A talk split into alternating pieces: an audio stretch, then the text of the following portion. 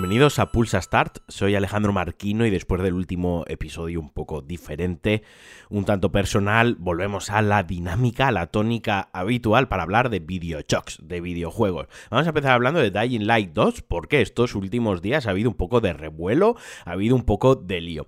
En un principio, eh, Techland, sus responsables, quisieron promocionar el juego a través de redes sociales eh, con algunos datos para poner en perspectiva el volumen, la grandeza, la magnitud, la profundidad de su nuevo título de zombies en mundo abierto, comentando que para hacer un completionist, para mm, completar al 100% el juego, harían falta 500 horas. Y luego comentaron que, claro, los replis hay gente que dijo, ¿cómo que completar 500 horas el juego? Y ellos en los replis dijeron, no, más o menos la historia principal son unas 80 o 100 horas. Claro, la gente se seguía llevando las manos a la cabeza, o sea, eh, entiendo que a quien le flipen los zombies pues se quiera pasar 100 eh, horas perseguido por zombies y demás, pero aún así era una barbaridad de horas. Y bueno, en las últimas, eh, creo que ayer, día, bueno, el día 10, perdón, hace dos días, ya salieron a aclarar bien, bien el tema y a decir que no, que la historia principal, lo que es la Main Quest, lo que es la historia, la narrativa, dura aproximadamente unas 20 horas.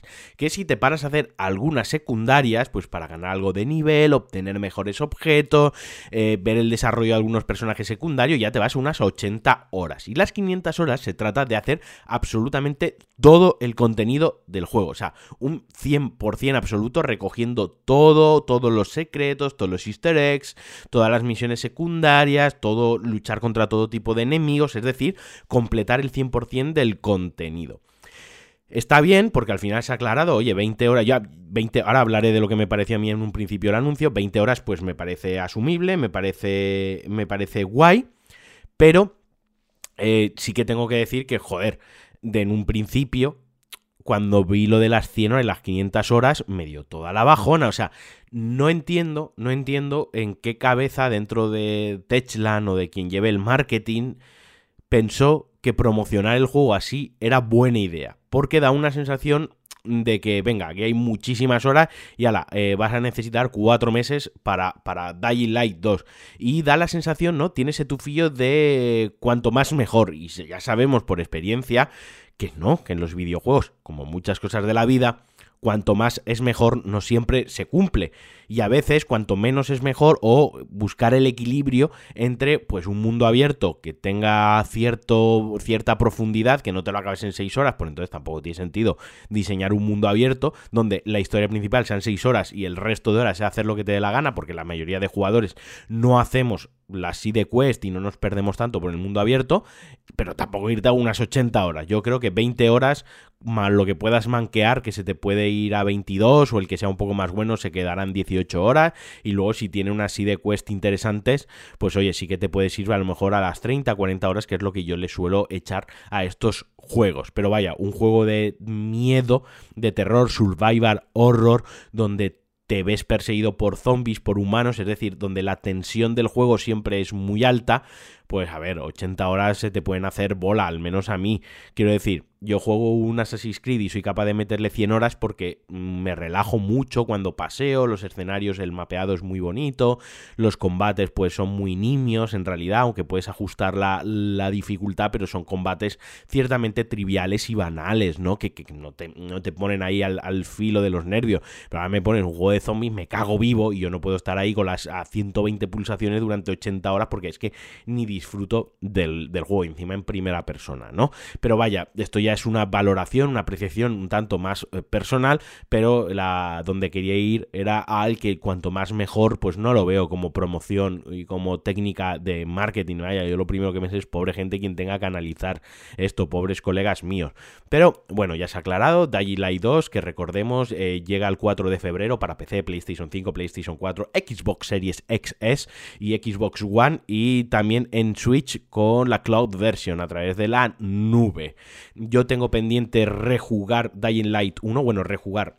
Jugué un poquito al principio y cuando se hacía de noche y los zombies se volvían eh, badass, se volvían súper chungos, o sea, zombies basados, yo abandoné porque me cagaba vivo. Pero ahora que tengo a Sandra en casa, que vivimos juntos y la tengo a ella, igual le intento convencer para que lo juguemos y los trozos de más miedo, pues los pase ella, así de valiente soy. Y ya que estamos hablando de zombies, engancho con Days Gone, uno de los juegos de Sony exclusivos y de zombies que más me han gustado en los últimos años, que ya sabemos que Sony canceló su secuela, pero el director de la primera parte, Jeff Ross, ha va soltando pullitas, eh, va comentando qué ideas tenía para la segunda parte. A mí esto me parece bien, ¿eh? A mí quiero decir, si tú haces un juego guapo, porque Days Gone es un buen juego, no es un juego de 10, pero es un juego de 7, de 8, con muy buenas ideas, con muy buena ejecución, que se jugaba bastante guay, los tiros molaban, el combate cuerpo a cuerpo molaba, la moto molaba, que sí, que tenía sus carencias, que tenía un tramo que es totalmente innecesario y que alarga eh, eh, de forma gratuita el juego. Que sí, que había un número muy limitado de enemigos y que se podía haber, explotado más este, este mundo abierto, este paraje natural, ¿no?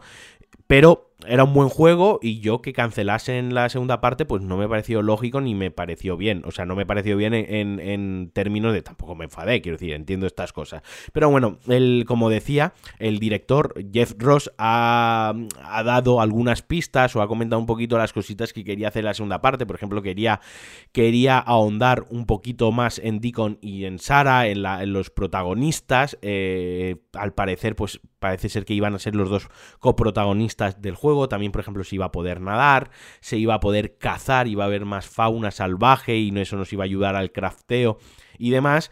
Y eso, pues, oye, me hubiese molado porque es lo que yo le echaba, le echaba en, falta en la primera parte, ¿no? Es un poquitín más de de variedad en cuanto al crafteo, en cuanto a poder hacer cosas en el mundo abierto, que no fuese solo pues matar zombies y ya está, una auténtica pena, ya digo, el primer juego a mí me gustó bastante. Y nos vamos a otro anuncio y es que se ha anunciado para la Nintendo Switch la Assassin's Creed de Ezio Collection, que incluirá, es un recopilatorio que traerá Assassin's Creed 2, Assassin's Creed, Assassin's Creed La Hermandad, el que para mí es de los mejores juegos de Assassin's Creed, y también Revelation, que llegará el 17 de febrero, lo tenemos ahí en un mes, a la vuelta de la esquina, en un precio de 50 euros, tanto digital como físico. Yo cada vez que veo que un juego cuesta lo mismo digital que físico, me pongo malo. Por mucho que conozca el razonamiento, la coherencia y la razón de ser, me pongo malo absolutamente. Eh, los tres juegos además llegarán en una misma tarjetita. Eh, tiene interfaz táctil, visor optimizado, vibración HD, o sea,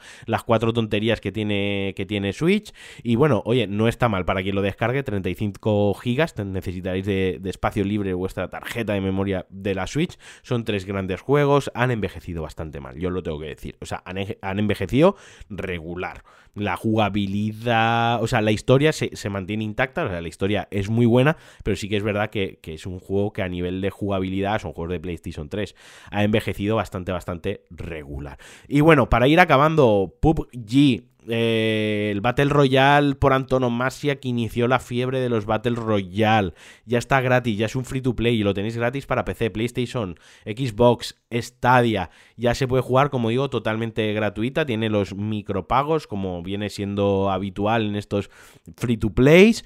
Pero es un juego muy, muy, muy chulo. O sea, un juego al que yo le habré echado en Steam cerca de 350 horas con colegas a mí me gusta muchísimo, aunque ya cada vez, eh, bueno, desde hace ya mínimo un año no lo toco, porque al final, pues como decía en el último Pulsa Star, no tengo muchas ganas de jugar a videojuegos, y cuando tengo ganas, pues PUBG necesitas de colegas para jugarlos, ahora mismo no tengo con quién jugarlo, y además, eh, lo único que me mataba a mí de PUBG es que a lo mejor te tirabas una partida de 25 minutos y no ganabas. Quiero decir, o si morías pronto, sí, porque podías reiniciar y enseguida te enganchabas a otra partida. Pero como fueses medio bueno, tu escuadra fuese medio buena y aguantases ahí la partida, ya llegaba un punto que si te quedabas séptimo te daba rabia, porque habías invertido como 20 minutos en, la partida para al final morir. Pero vaya, que ahí lo tenéis gratuito, está muy guay, free to play, al final se tienen que amoldar a nuevos modelos para comercializar el juego y además porque seguramente la secuela esté a la vuelta de la esquina.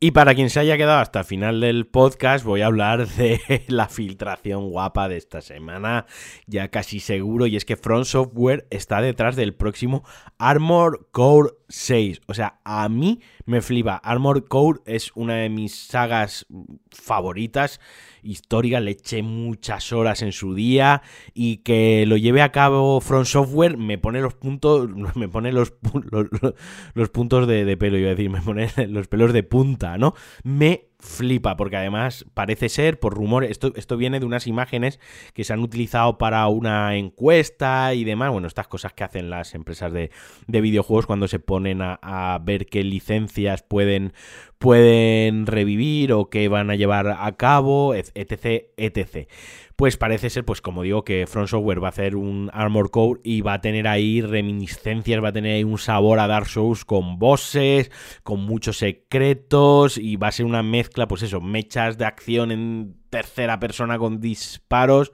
y con un mapa tochísimo. O sea, a mí me flipa. Espero que o sea, por una parte muy expectante por este, este giro, este giro de, temática, ¿no? Que se deja en la fantasía medieval agresiva de lucha, medio terror, medio misticismo y demás para algo de robots como tal, súper japonés, además, los, los mechas, los mechas, como lo llaméis, me da igual. Y tengo mucho hype, muy expectante a ver qué puede salir de esto. Y nada, hasta aquí el Pulsa Start de hoy, espero que os haya gustado, os mando un abrazote muy fuerte y adiós. Thank you.